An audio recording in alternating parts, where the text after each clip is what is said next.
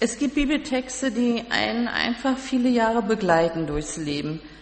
Ich weiß nicht, ob Sie auch solche Texte haben. Für mich ist Jesaja 58 so ein Text. Und ich lese ihn vor und ich finde, dieser Text ist es wert, dass wir ihn heute und auch nächsten Sonntag bedenken. Das ist aber ein Fasten, sagt Gott, an dem ich gefallen habe. Lass los, die du mit Unrecht gebunden hast, lass ledig, auf die du das Joch gelegt hast. Gib frei, die du bedrückst, reiß jedes Joch weg. Brich dem Hungrigen dein Brot und die im Elend ohne Obdach sind, führe ins Haus.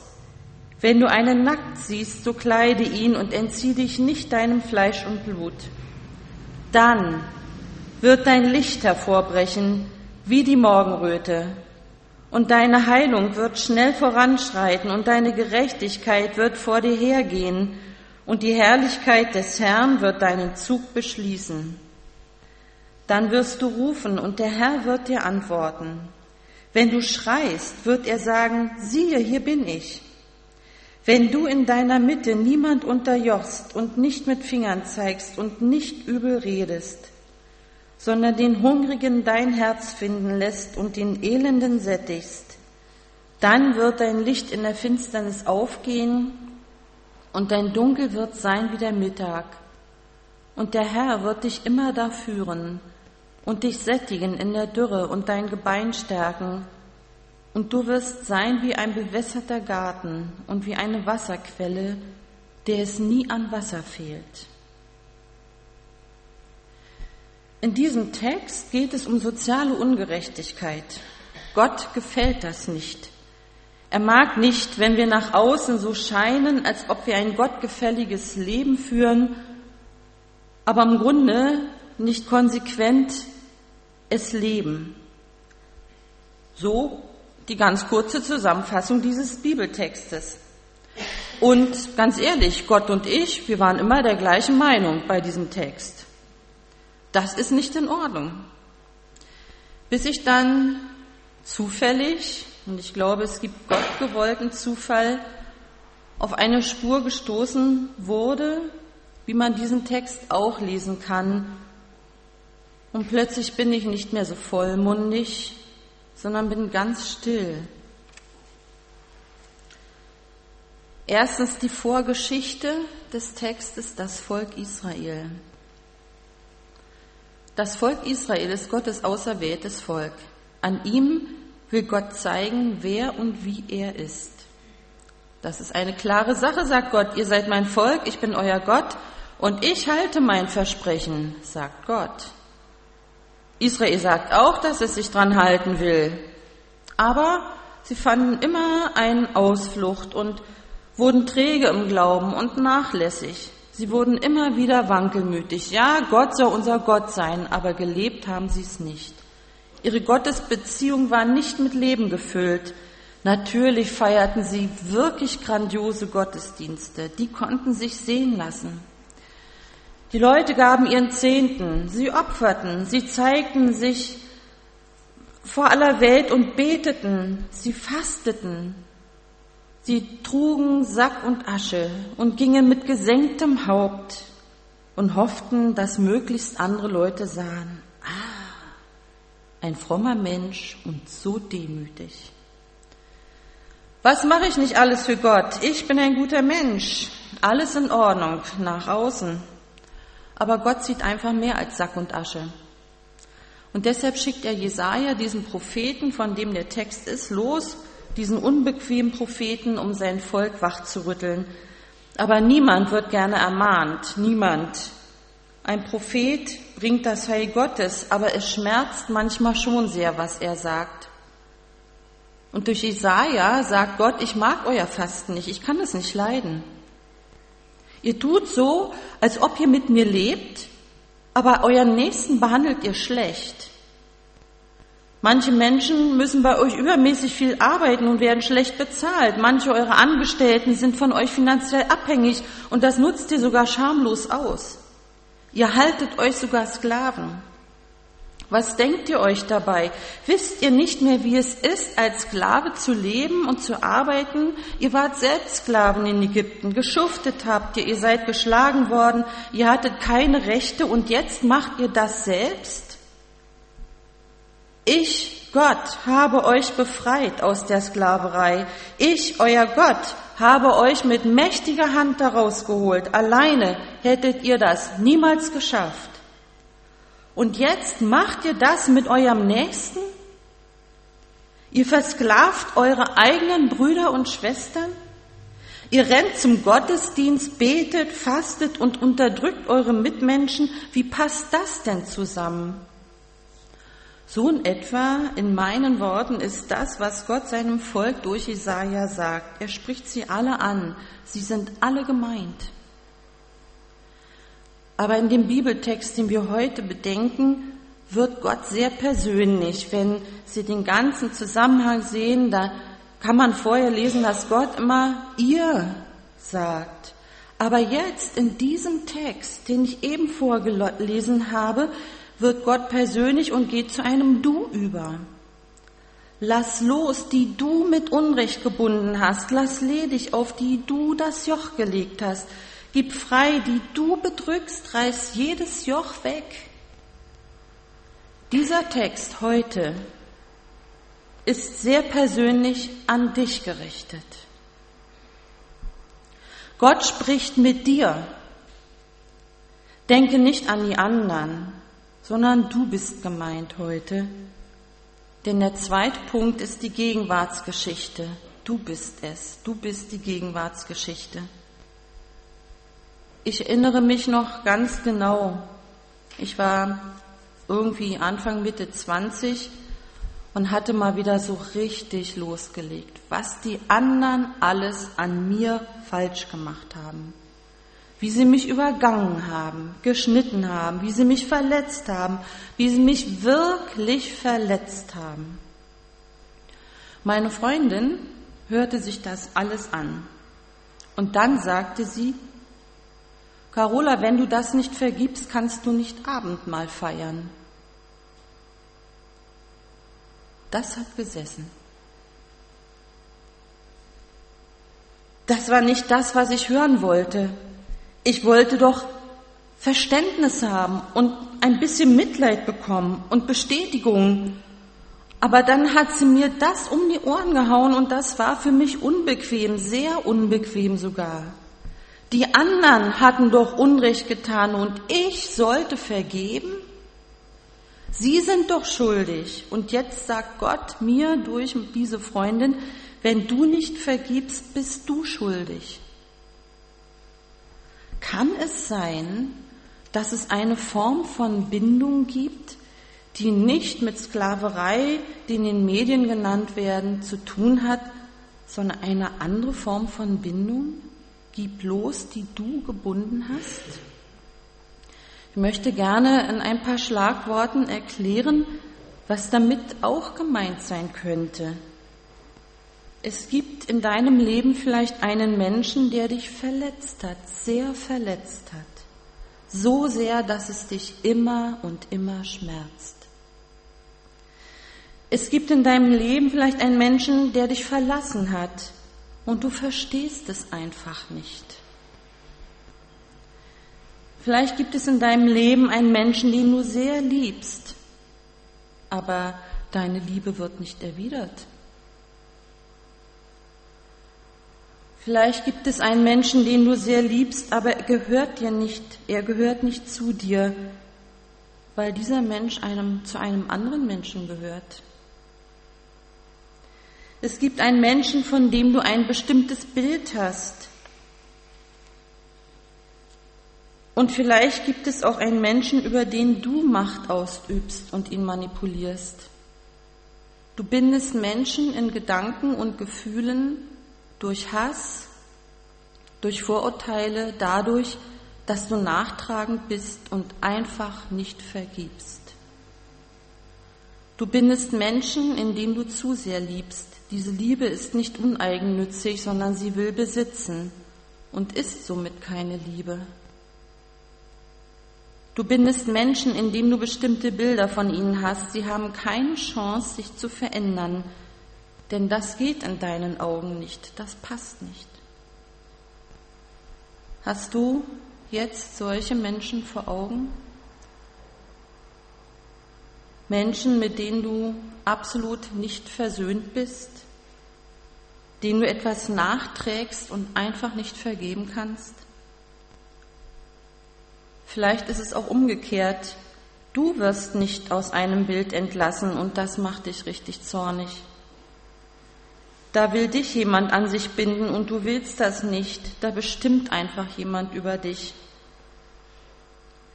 Wenn wir jetzt ganz ehrlich sind, dann haben wir alle solche Menschen vor Augen. Und Gott sagt dir, lass los, die du mit Unrecht gebunden hast. Lass ledig, auf die du das Joch gelegt hast. Gib frei, die du bedrückst und reiß jedes Joch weg. Warum will Gott das von dir? Ganz einfach. Er will deine Freiheit. Ist dir schon einmal aufgefallen, wie sehr es dich belastet, wenn du nicht vergibst? Wie es immer wieder in dir kocht und brodelt und du schreien könntest, die sind so ungerecht zu mir, sie haben mich verleumdet, verraten, haben Lügen über mich erzählt. Aber wenn du sie nicht freigibst, diese Menschen, bist du darin gefangen. Jesus hat dich mit seinem Leben erkauft und befreit. Er hat dich mit seinem Leben erlöst. Du warst Sklave deiner Sünde und Jesus hat deine Schuld bezahlt bis auf den letzten Cent. Deine Ketten sind abgefallen und du weißt, Du hättest dich niemals, niemals aus deiner Schuld selbst befreien können. Das brauchtest du nicht, weil Jesus das für dich getan hat. Ich weiß, hier sitzen Menschen, die erkannt haben, dass Jesus Christus sie von ihrer Schuld befreit hat. Das ist nämlich das Größte, was ein Mensch überhaupt erleben kann. Du bist frei, sagt Jesus zu dir. Nimm es an, mein Geschenk der Erlösung. Und werde nicht schuldig, indem du anderen Menschen nicht vergibst. Werde nicht schuldig, indem du sie nicht freigibst. Ich kenne jetzt deine Geschichte nicht, aber Gott hat mir schon lange aufs Herz gelegt, dich in seinem Namen zu bitten, dass du deinen Nächsten losbindest. Ich weiß, wie schwer das ist. Nachdem meine Freundin mir damals gesagt hat, dass ich ja wohl kaum Abendmahl feiern könnte, wenn ich nicht vergebe, hat es noch ein paar Jahre gedauert. Aber dann konnte ich es. Ich habe alle diese Dinge, die mich so verletzt haben, aufgeschrieben und vor einem Zeugen durchgebetet. Ich habe es Jesus gesagt, dass ich das vergeben möchte. Das hat mich viel gekostet. Aber dann geschah das Unglaubliche. Wenn ich an diese Person dachte, war mein Zorn nicht mehr zu spüren. Er war einfach weg. Jesus hat ihn weggenommen. Als ich nicht bereit war zu vergeben, war ich die Gefangene. Als ich vergeben konnte, wurde ich befreit. Drittens, die Zukunftsgeschichte, die heißt Jesus. Jesus will unser aller Freiheit. Er will, dass wir nicht versklavt sind. Er sehnt sich nach unserer Versöhnung untereinander. Unsere Freiheit hat er mit seinem Leben bezahlt. Es kann einfach nicht sein, dass wir das in Anspruch nehmen und selbst unversöhnlich leben. Es kann einfach nicht sein, dass wir zum Gottesdienst gehen, beten, Lieder singen und im selben Raum sitzt jemand, dem ich etwas nachtrage. Das fängt mit kleinen Dingen an und geht bis dahin, dass ich demjenigen nicht mehr begegnen möchte und kein Wort spreche. Das kann nicht sein. Es gibt manchmal Dinge, die derartig verletzend sind, dass man sie nicht vergeben kann. Da hat man einfach keine Kraft für. Manchmal braucht man auch wirklich Zeit dafür. Aber schon der Gedanke und das Gebet, dass man doch grundsätzlich diese Bereitschaft hat und Jesus darum bittet, die Kraft zu geben, zu vergeben, ist ein Schritt auf diesem Weg dahin. Es gibt auch Konflikte, die man nie lösen wird und nicht lösen kann.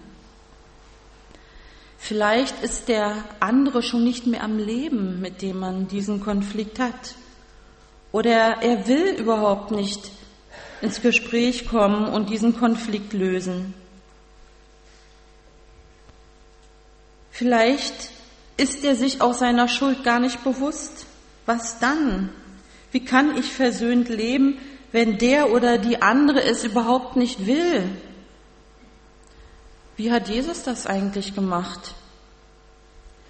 Er wurde doch aufs Schlimmste verraten, verleumdet, gefoltert, getötet. Und dann diese Situation, er hängt am Kreuz und seine Feinde stehen unten und lachen ihn aus. Was macht er? In Lukas 23, Vers 34 steht, dass Jesus schreit. Er schreit, Vater, vergib du ihnen, denn sie wissen nicht, was sie tun. Als Jesus keine Kraft mehr hatte, nicht einmal mehr die Kraft zur Vergebung, bittet er seinen Vater, vergib du ihnen. Jesus und der Vater sind eins. Wenn wir nicht die Kraft haben zu vergeben, können wir beten, Vater, vergib du ihnen. Und eins sollte uns bewusst sein, andere Menschen werden an uns schuldig. Aber manchmal sind wir diese anderen Menschen.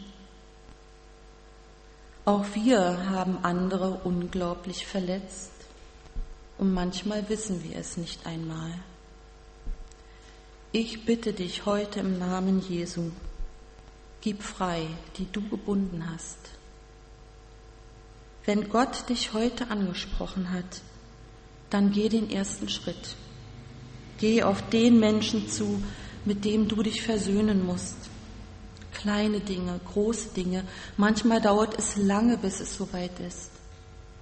Und man muss auch nicht mit jedem hinterher eine riesige Freundschaft leben.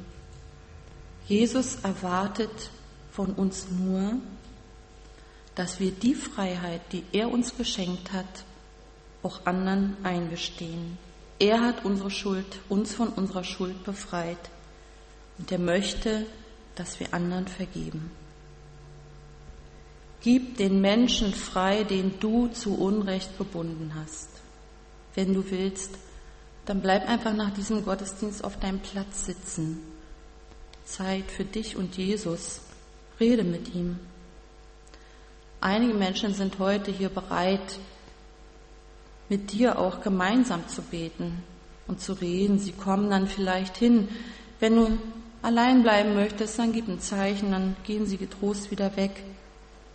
Aber wenn du sagst, dass du vielleicht sogar mehr brauchst als nur ein kleines Gespräch hier, ich habe draußen an unsere Pinnwand eine Liste von Menschen gehängt, die bereit sind, mit dir ins Gespräch zu gehen, zu hören, was du sagen willst und mit dir zu beten.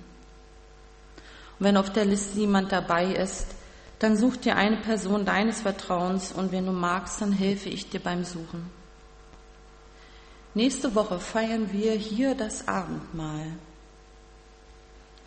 Und vielleicht ist das der Anlass, in dieser Woche einfach mal die ersten Schritte zu gehen und die Knoten zu lösen. Wage es doch einfach. Diese Predigt hier heute habe ich mir selbst gehalten,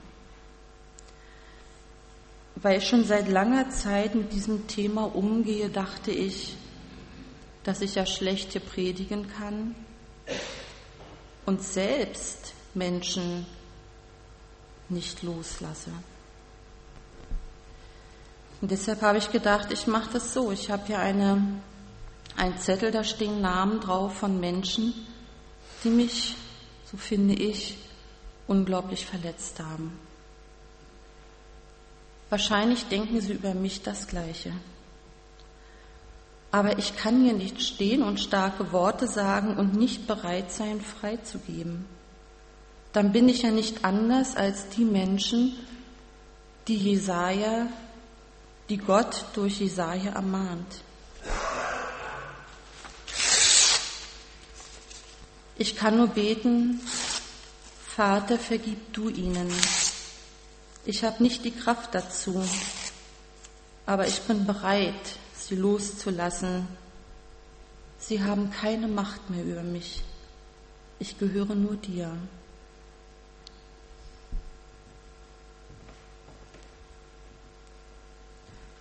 Und nächsten Sonntag werden wir uns dann das zusprechen lassen, was noch in diesem Text steht, was ich heute noch nicht thematisiert habe.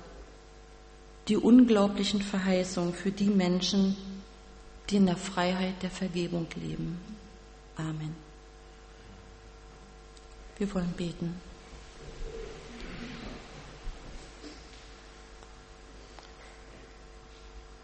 Lieber Herr Jesus Christus, dein großes Anliegen ist unsere Freiheit, die Freiheit von unserer eigenen Schuld, aber auch die Freiheit, selbst den Menschen vergeben zu können, die an uns schuldig geworden sind. Und so leg du deine heilenden Hände auf unsere wunden Stellen im Leben. Sei du unsere Kraft, diese Dinge in unserem Leben anzusprechen und zu sortieren, vor dir und mit dir, weil du unsere Freiheit willst und weil du uns liebst. Amen.